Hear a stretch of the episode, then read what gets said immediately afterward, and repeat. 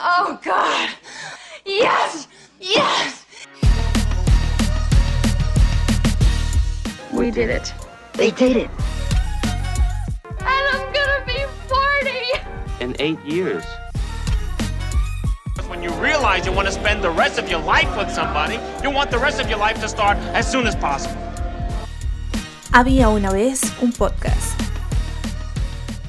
Bienvenidos a un nuevo episodio de Clásicos en Había una vez un podcast. Yo soy Lina Bonilla y me acompaña Antonio López. Ambos representamos a Sin Episodio. ¿Cómo estás, Antonio? Hola, Lina, muy contento, muy emocionado. ¿Y tú qué tal? Bien, muy bien. Acá hoy que no nos pudo acompañar Diego porque se fue de paseo, ¿no es cierto? Eso fue lo que nos contó. Recuerden Sí, pues. todas esas veces que él arrancaba este podcast diciendo que estaba cansado del encierro. Pues ahí tienen, nos dejó.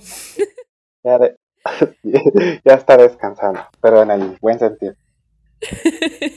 no, mentiras, mentiras. Él salió de la ciudad, pero sí se llevó el computador, está trabajando y pues la conexión era como un poco inestable, entonces pues para podernos conectar hoy era un poco difícil, pero bueno, ya estamos nosotros dos listos para empezar a hablar en un podcast especial porque este fin de semana, para cuando ya haya salido este podcast, el segundo fin de semana de septiembre es el Día del Amor y la Amistad en Colombia y por eso decidimos Uh. hablar de una película especial.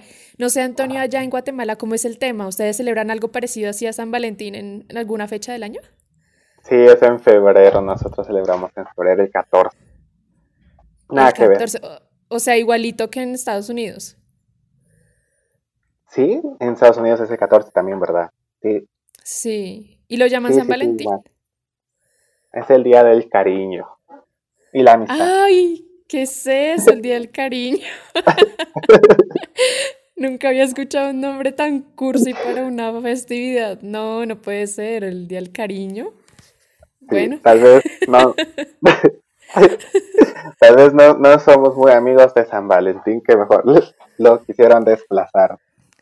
Sí, todo Latinoamérica le pone el nombre que quiere a la festividad y nosotros acá en Colombia hasta le cambiamos el mes. Pero bueno, entonces así es. Este fin de semana es ese día y por eso decidimos hablar de una de las comedias románticas más famosas y como más icónicas también del género desde eh, el año 89, que fue que se estrenó, que es When Harry Met Sally o Cuando Harry conoció a Sally.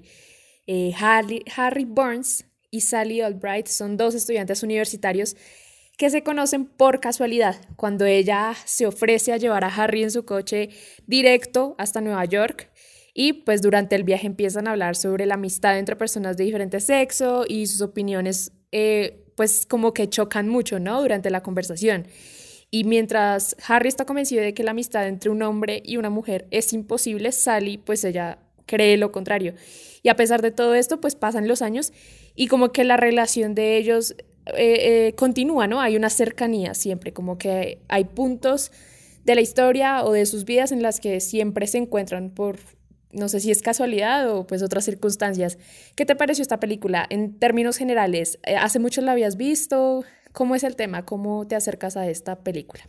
Yo, yo creo que sí, es como siempre la hemos visto ya varias veces, que la pasan en la tele un domingo cualquier día, y entonces uno ya, ya, ya sabe, y pues sí, la verdad es que sí es una película que a mí me gusta mucho. Es, yo creo que esta es la película que, que como que esta película comienza a los clichés, como o que le brinda ideas a las películas que ya hemos visto muchas veces de amor, o sea, como que es la original, ¿me entiendes? Y esto, Sí. entonces todas las películas como que siempre tienen cosas de When Harry Met Sally, de Love Actually, también de Tienes un Sí. email, entonces sí, yo creo que aquí comienza todo y la verdad es que sí, muy, me gustan mucho los performances de Billy, de Meg, que ellos en realidad son muy buenos en esta película, entonces sí, me gusta bastante. ¿Y a ti qué te gusta? ¿Qué te parece? Sí, también me parece que supera como siempre las ambiciones que se tienen cuando uno, no sé, se enfrenta solo como a la carátula o a la sinopsis o al mismo tráiler, ¿no? Es como, Sí. bueno, sí, otra comedia romántica, pero cuando ya te acercas, cuando la Diferente. estás viendo, sí, te, te llega a sorprender. Y creo que, que eso es lo que tiene esta película, como un punto de sorpresa.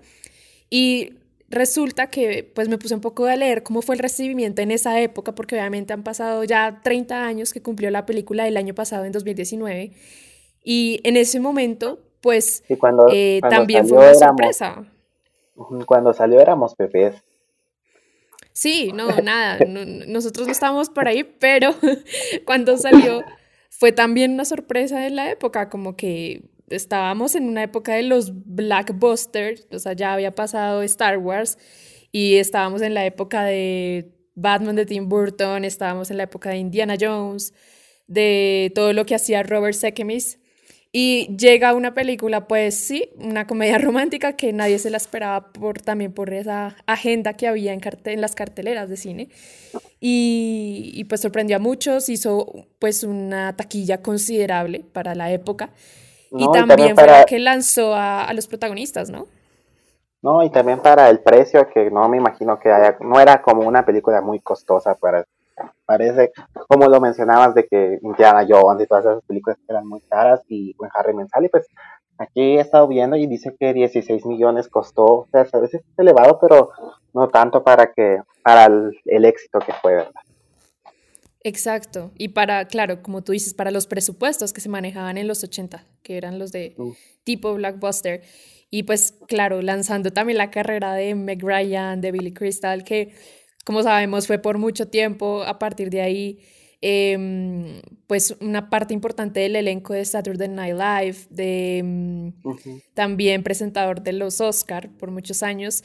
Entonces, eh, él, él también fue una novedad, ¿no? Dentro de las películas de, de así de romance, porque él no es el típico chico cara bonita, el tipo Marlon Brando, el tipo eh, James Dean, no sé, sino Eh, que sí, eh, fue una elección un poco distinta. Exacto, fue una elección un poco distinta para lo que es un protagónico de una comedia romántica. Y lo de Meg Ryan sí era, em, pues hubo varias opciones, pero digamos que ella era como la indicada para el, para el, para el equipo de casting por como ese ángel que tenía, ¿no? Como la sonrisa, como... Sí, Sí, era agradable de ver. Ella aparentemente era como la indicada en todas las comedias románticas de ese entonces, porque sí apareció en bastantes. Increíble. Claro, o sea, a partir de esta, de cuando Harry conoció a Sally, ya, o sea, ahí fue como, esta es la cara de las comedias románticas y la necesitamos en más producciones, obviamente. Y, y nada, o sea, yo creo que marcó también como esa, esa transición 80s, 90s, ¿no? Tanto en el estilo. Y me imagino cuando, que tal vez lo que pasaba ahí era de que tal vez una cita era ir al cine a ver en Harry Met Sally. Tal vez eso ayudaba a que se convirtiera en una taquilla. Porque ahora como que ya las citas son más sofisticadas y ya no, pero antes tal vez sí era así y eso era importante también. Tener un- una audiencia, un público así muy, muy claro, muy específico. Exacto. Sí, tienes mucha razón. Pensándolo bien, ¿no? Porque el género de la ciencia ficción era el que acaparaba todo, pero entonces, ¿dónde estaban las producciones para la gente que solo quería ir a ver una película eh, por, porque le contaran una buena historia y no porque tuviera efectos o explosiones o mucha acción? ¿Sí? Entonces yo creo que Sí. también es clave. Ya como que en ese entonces las películas tenían una tendencia así. La ciencia ficción era lo que dominaba entonces. Exacto. Esta sí era algo más tranquilo, más calmado y, y todas las parejas iban a verla. Pero en ese sentido, a mí me parece que por eso es tan importante esta película, porque hace esa transición. 89 sale y a partir de los 90, o sea, toda la década, hay como un punto de quiebre, porque vemos que empiezan a salir muchas comedias románticas en los 90. Y digamos que, y no es un cine eh, como el de Woody Allen, sino un No. cine muy cuando Harry conoció a Sally. Creo que sí, Sí. marca como un antes y un después en el género. No, y también, pero estamos en 2020 y es como que todos los años tenemos más de alguna comedia romántica y, y, y precisamente como tú dices, sí están muy influenciadas en When Harry Met Sally, pero también hay unas como que ya de tantas que han salido que ya son como muy aburridas. Y entonces, a cambio, no era el caso de When Harry Met Sally que, que no era, no, no era aburrida porque era original, venía con un concepto diferente y ahora ya hasta cansan, de vez en cuando cansan, ya son los mismos clichés y Y por eso Pero con las Harry Met Sally- nuevas. Pero yo creo que las nuevas. sí. Pero la misma cuando Harry conoce a Sally, para mí no, no es agotadora. Creo que no envejece mal. ¿Para ti sí? No, no, no, no, por eso te digo de que influenció a las películas malas que salen ahora. Sí, no, pero eso es una buena película, la verdad. Es muy disfrutable y es como graciosa, pues, está risa. Me hizo pensar mucho porque. Dime, ¿Sí? No, que tiene muy buen humor la película. también. De eso vamos a hablar un poquito, de, los, del- de, la comedia que también tiene. Me puse a pensar con respecto a esto para cerrar un poco del tema de la influencia. Em, la vez pasada estaba viendo una entrevista que le hicieron a Jack, a, ¿sí es Jack? Sí, Jack White, que es el hijo de Meg Ryan. Él es hijo de Dennis Ah. Quaid y Meg Ryan. Ujú. ¿Sí lo conoces? Eh, no. Él es el protagonista de actualmente de la serie The Voice. Sí, sí, estás por ahí en el radar con The Sí, Voice. sí, sí, sí, ahí sí, ya, ya, ya me ubico, ya me ubico. Sí, Mm, él no es el sabía. protagonista y el año pasado eh, se lanzó en Prime Video, si no estoy mal, sí, creo que fue esa plataforma, una miniserie protagonizada por él y creo que es una de las pocas que yo he visto que, se- que, ten- que tienen como ese tono, o sea, como que salta la película a una serie, pero muy del cliché, muy de esta comedia nueva que se influencia mucho por cuando Harry conoció a Sally. Y era una miniserie que él protagonizaba, digamos, de, de romance. Y él contaba que precisamente para prepararse para el papel, pues se puso a ver cuando Harry conoció a Sally y que nunca en su vida la había visto. También porque gran, él había escuchado de la película y que cuando la vio, que terminó, le pareció genial y llamó a la mamá y le dijo que, que lo perdonara por no haber visto la película antes, que yo no sé qué, y que Meg Ryan le dijo, tranquilo, nada, es una, una participación más mía en una película. Yo creo que esa película la he visto solo una vez, le dijo Meg Ryan. Siento que esta película hay gente que la ha visto 10 o 15 veces y Meg Ryan la ha visto solo una por el No, momento. sí, es de que, sí, es de que me imagino que hay, hay actores que no les gusta ver sus trabajos, algunos han, han de avergonzar o saber, sí, debe ser. O de pronto no avergonzados, pero creo que para ellos no significan tanto como para el público, ¿sí? Es decir, yo no creo que, pues si a Meg Ryan le pregunta que si esta película partió en dos el género de las comedias románticas, ella vaya a decir que sí, de pronto no, no, no lo considera así o, o no es la perspectiva que ella tiene. También porque me imagino que de tanto actuar en comedias románticas se habrá medio agotado un poco el tema. Pero bueno, Sí, tal vez. ya entrando en materia, entonces hablemos un poco de las escenas o como de esos diálogos como muy importantes dentro de la historia que, que hacen que esta película sea como tan diferente y única. Para ti, una escena así como importante. A mí me encanta siempre cuando, cuando el personaje de Sally ordena y va a los restaurantes a ordenar, porque es, sí es muy, es muy típico de algunas chicas que se porten así, y también, obviamente Harry también, el comportamiento, hay muchos hombres que pensarán eso de que una, las mujeres y los hombres no pueden convivir, entonces lo que me gusta es de que esas escenas como que sí marcan como esta, como la costumbre, como, como la Sí. forma en la que sus chicos y las chicas se expresan, o ya no ahora, actualmente ya es diferente la sociedad, pero en aquel entonces sí es muy parecido cómo se comportan en la película. Muy pocas películas logran ser un espejo para la sociedad. Y medio, menos una comedia, pues.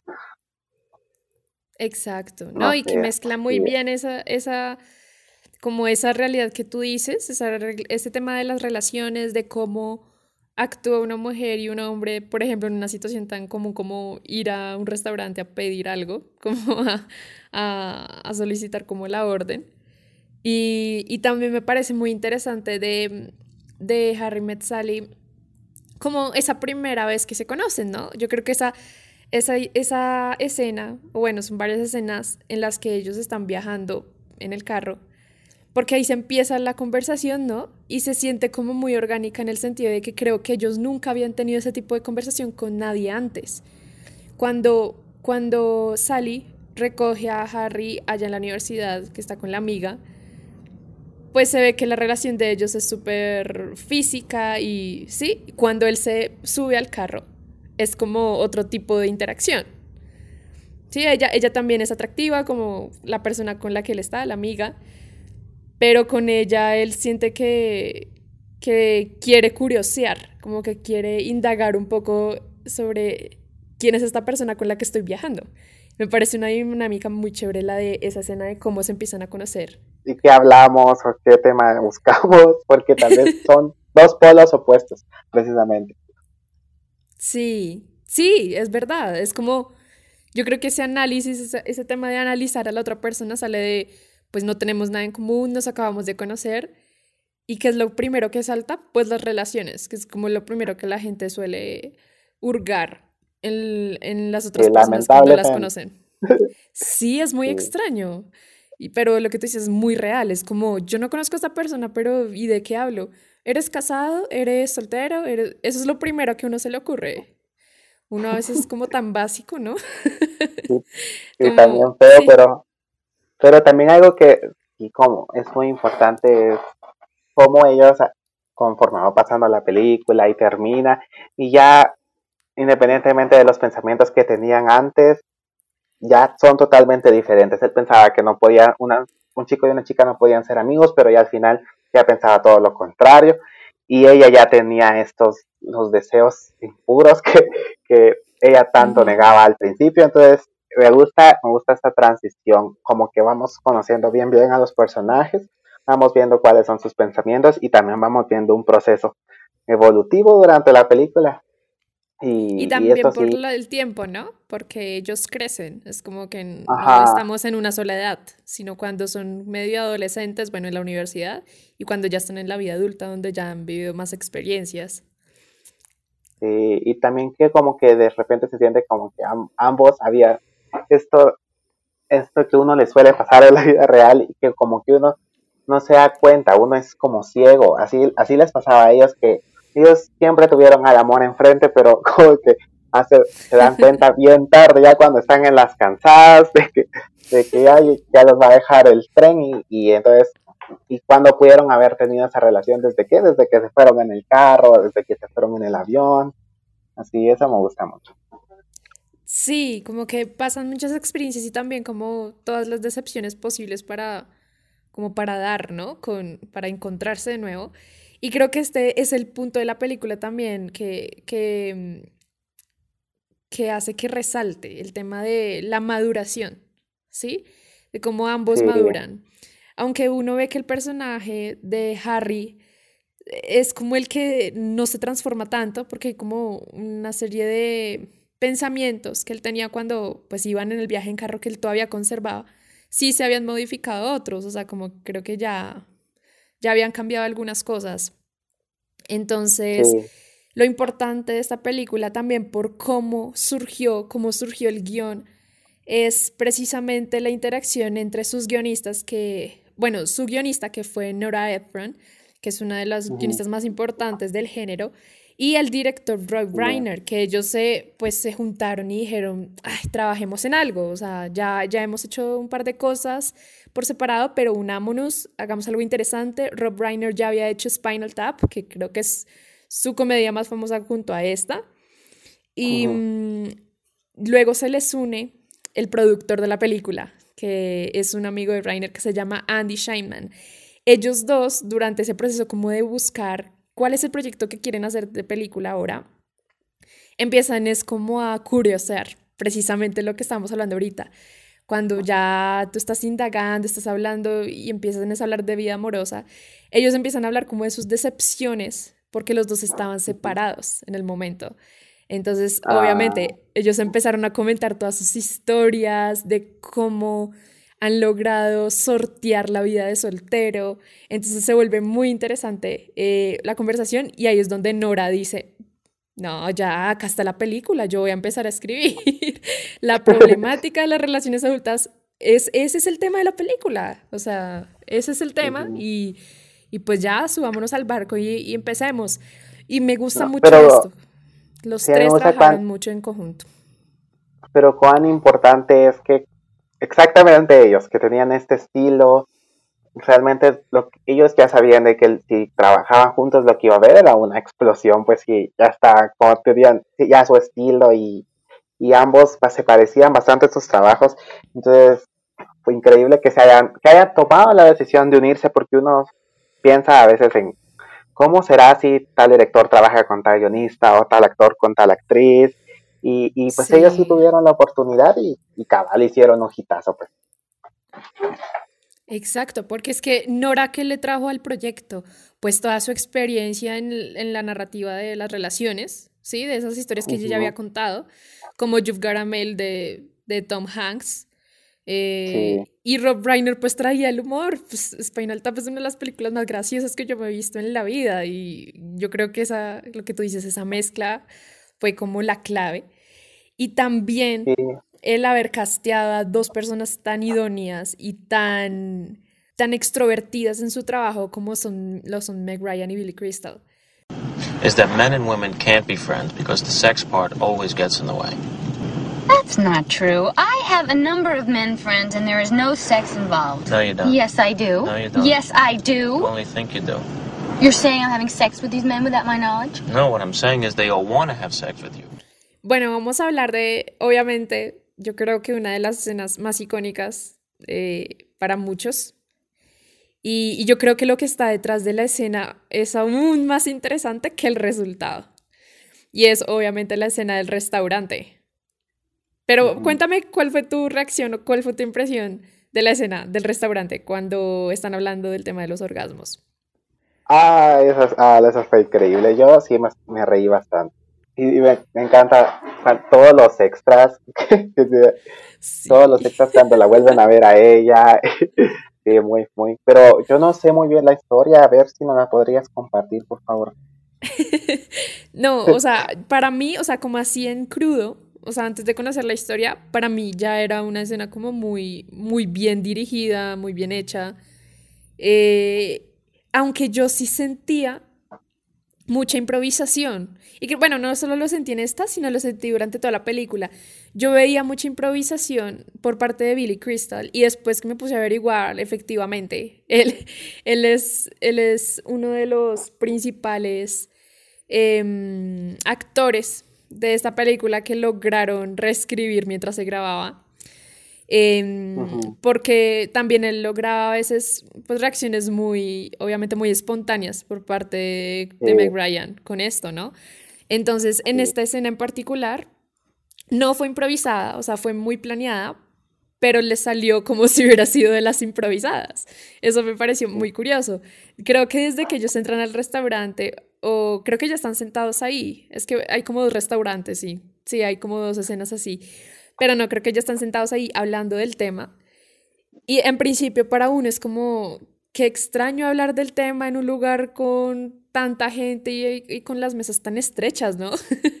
Yo pensé sí, eso no. al principio, como, sí, obviamente a veces es como que uno tiene como medio tabúes, pero no, sino que es que sí se sentía como muy claustrofóbica la conversación ahí, la gente escuchando. Eh, y lo no, y sí, cuentan, de repente, Dime. y de repente como que, como que él, como que se callan los dos y uno cree que bueno, ya terminó, ya, y ella empieza a, a hacer su invitación y, y, uno no se lo espera. Por eso tal vez pues, eso es, lo, eso es la causa de que parezca tan improvisado porque uno no se lo espera, no, no se imagina. Sí, parece, a veces parece puede, improvisado. Sí, a veces al principio yo pensé tal vez le duele algo o algo así, y no, no era eso, sino que era, era muy acorde a, a lo que estaban platicando y él se dio cuenta que, bueno, pues que las chicas sí pueden fingir. Totalmente. Lo que pasa es que la escena estaba escrita, la conversación de, de, esto estaba escrita para que fueran cualquier lado, o sea, como que no sabían muy bien dónde iba a ser, si iba a ser como en la calle caminando o como en cualquier otra escena. Pero cuando empezaron a juntarse elementos, eh, ellos estaban haciendo el ensayo de la escena, como mesa de lectura, y entonces fue Meg la que dijo, pero si ellos están hablando de esto, yo creo que es el momento de que ella le demuestre a Harry que se puede fingir en cualquier momento. A ella lo tiene que hacer en la escena.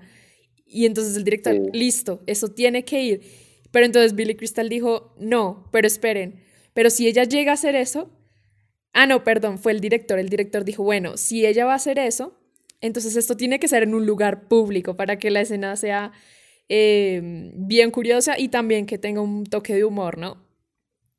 Y entonces Sí. luego Billy Crystal dijo, bueno, pero si ella va a hacer esto, pero en un restaurante, en un lugar público, tiene que haber un extra que sea el que diga qué es lo que dice la señora al lado. Yo quiero lo que ella ordenó.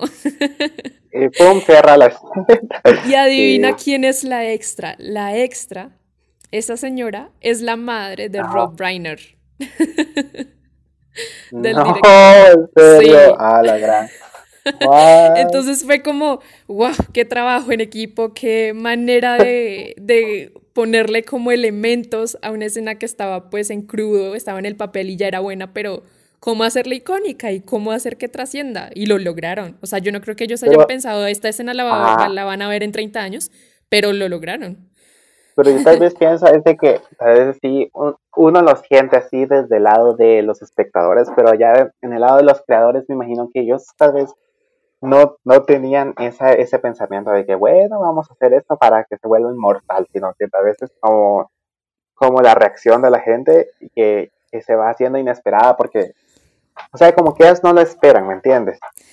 No, y, y es que ellos no lo... ha- Creo que todas esas ideas y todo ese trabajo creativo que se gesta ahí, como tú dices, no lo hacen esperando eh, un, un recibimiento, o sea, como esperando una, un juicio como tal o un juicio en particular del público o de la crítica, sino lo hacen porque están en ese proceso de creativo y están como en esa excitación de trabajar en lo que les gusta y, y son personas todas muy creativas las que estaban en este set y, y lograron configurar esta escena que, que ya, pues sí, es de las más famosas que existen en las comedias es- románticas. Sí, esa, eso siempre me recuerda a que a la escena también de Pretty Woman cuando están comiendo. Sí. Como que hay, siempre hay un chiste algo en las comedias románticas que todo el mundo ha visto y pues quedan para la historia. Sí, por supuesto. Y bueno, ya por Sí. último, hablar un poquito de lo que es como el estilo de la película, como diseño de producción, todo lo técnico. ¿Qué te parece? No, está, está bastante bien. A mí lo que más me gusta es como, como sí, sí se ve que los personajes, gracias al maquillaje, al estilo del peinado, como que sí, sí se ve que van creciendo. Se ven totalmente Sí. diferentes desde que comienza la película hasta que termina. Y, y me- se van adecuando a, a los estilos, a los estilos que, que habían habido. Sí, para mí eso es lo mejor, como el, diseño de vestuario, el diseño de maquillaje, porque es importante, es importante, es como muy funcional para, para la narrativa. Exacto. No, a mí también me encantó mucho el tema del vestuario. Eh, también porque siento que se nota mucho ese, ese cambio de chip entre 80s, 90s en cuanto al estilo, ¿no? El blue jean, Sí, el, el cabello ya no está tan alborotado, el de Meg, pero sigue siendo un poquito como altivo, ¿no? Pero estaba... Sí, es la transición. Sí, al principio como este, es así como, ah, es que no sé cómo, corte de ángel creo que le dicen, ¿verdad? Sí, algo Sí. así. Como el de Farrah Fawcett y de ahí cambia y ya está como así todo como el de Olivia Newton-John y de ahí diferente. Entonces, no, y también Exacto. que ambos, ambos también como que eh, Harry viste colores como muy opacos, o muy, o- y ella vi- viste como colores ma- muy brillantes y es precisamente porque ambos tienen sus personalidades distintas y, y lo, lo dice él, que le dice que ella, ella como que nunca se molesta, como que siempre anda alegre y, y que justo eso es lo que refleja en su forma de vestirse y pues él no es que sea una, un- una persona triste o, o darks, pero es como muy inseguro y, y eso también me gusta también en el diseño de vestuario. Sí. Que por sí, cierto no sé quién fue el encargado. ¿no? A ver. No sé muy bien quién habrá sido, pero es muy cierto lo que tú dices de cómo se reflejan las personalidades, ¿no?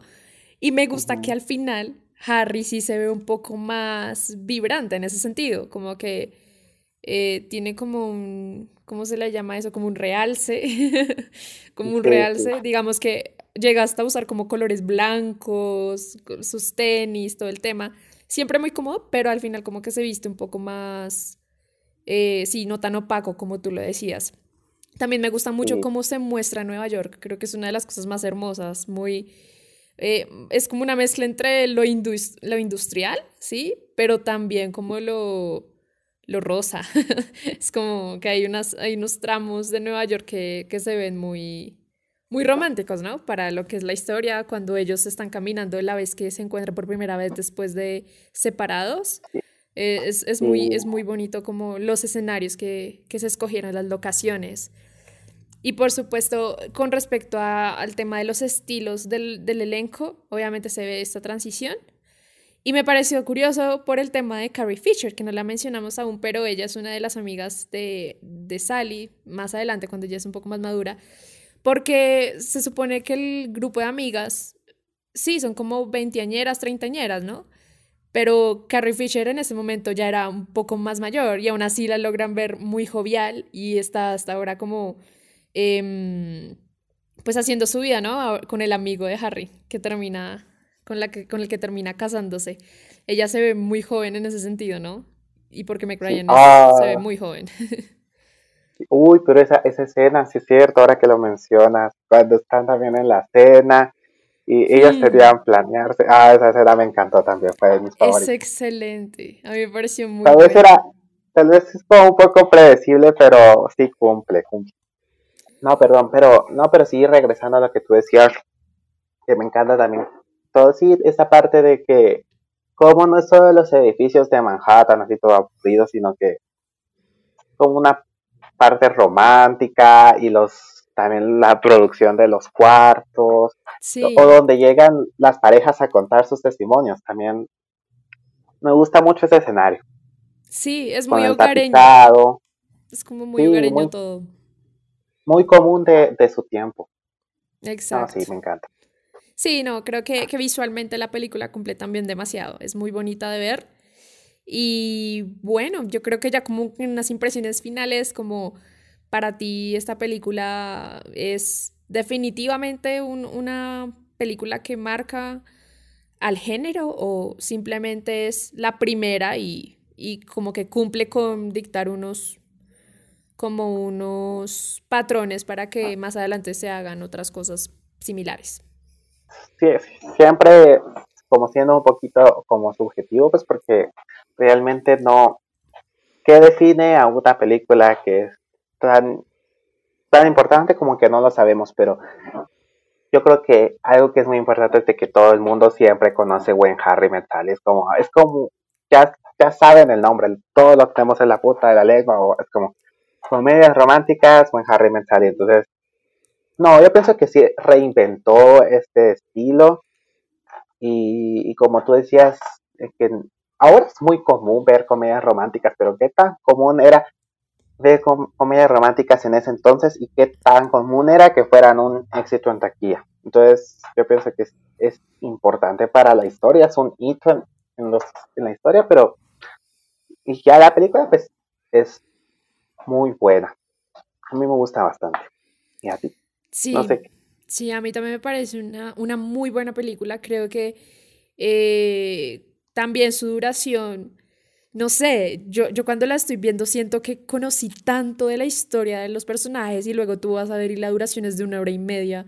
Uno es, ¿cómo es posible que nos hayan contado una historia tan, tan sólida, tan nutrida, contándonos varios em, tramos de las vidas de ambos hasta que se unieron? en solo hora y media. O sea, está tan bien escrita que, que, que cumple y que no tiene que ser larga para, para contárnoslo. No es que las películas largas sean un problema, pero digamos que acá lograron compaginar todo y cada escena es muy vital y va encadenada. Los diálogos también van Pues- evolucionando. Es, es excelente en, en, en un todo, ¿no? Sí, no, tal vez, bueno, ahora que tú lo decías de cómo, te referías, fue buena pregunta, y yo me pongo a pensar, y tal vez una respuesta, es como una hipótesis que se me viene a la mente de repente es que tiene pocos personajes, entonces se pueden como preparar bien cada uno, porque en una película que tenga unos 10 personajes hay que introducirlos a todos, entonces se hace como de 3 horas. Acá hay, ¿qué? Pues hay cuatro, pero casi solo dos, entonces no sé, tal vez eso se me viene a la mente que es que lo- los introducen muy bien. Sí. Tal vez por eso es que eh, dura poquito y es bien sólida. Exacto. Nada, muy recomendada también para este fin de semana. de Amor y Amistad acá en Colombia, pues ya en febrero les vamos a volver a recomendar el episodio cuando allá en Guatemala sea el Día del Cariño y la Amistad, como Ah, pero, dice Antonio. pero te acuerdas, pues. Sí, pues me acuerdas tú porque yo en febrero no voy a estar en plan de eso. O bueno, de pronto San Valentín, que eso pues, trasciende a todo lado. O sea, digamos, acá no se celebra San Valentín, pero hasta celebran a veces. O sea, como que empiezan a vender toda la, la, la merca con respecto a amor y amistad también en febrero para aprovechar. No, y con la crisis. ya hmm, espérenlo. No, pero así como, así como aquí que, bueno, que así como aquí hay festividades, pero Halloween no celebramos. ¿Ustedes celebran? Ay, Halloween. no, no celebra. O sea que vamos. Ah, bueno, le- les vamos a adelantar a los oyentes porque en Sí, este sí. octubre vamos a tener, pues un, pues lo tenemos planeado hace mucho. Es un mes especial de terror. O sea, vamos a hablar de muchos contenidos de suspenso, terror para Halloween. Y hemos planeado este mes especialmente para ustedes, pero al parecer Antonio no lo celebra, entonces va a ser un mes normal para él. Entonces, ¿Por qué voy no lo celebran? No, o sea, sí, sí es como que sí es la fecha, pero no vamos a hacer trick or treat o algo así. No sé si en Colombia sí lo hacen. Sí, Sí lo hacen, sí. Ay, guau. Pero bueno, ya hablaremos de eso en octubre. Por ahora estamos con Amor y Amistad septiembre, ya cerrando eh, lo que es esta semana ya de la segunda semana de septiembre, ¿no? Va volando esto. Pues recomendadísima When Harry Met Sally. Y pues no olviden seguirnos en todas nuestras redes como arroba sin episodio y también sigan arroba ojoscuadrados.com que pues la conduce Diego Sierra, que no estuvo con nosotros hoy, pero también pueden seguir eh, el contenido de él a través de redes sociales. Estamos muy pendientes porque se viene el especial de los Emmy, muy pendientes de lo que serán las premiaciones de este año. ¿Estás emocionado por eso, no es cierto? Sí, sí, bastante. No, la temporada de premios. Y ya están, ya están. Sí, por eso. Sí, ya están a la vuelta de la esquina, así que nos escuchamos en el próximo podcast. Chao, chao. Dios.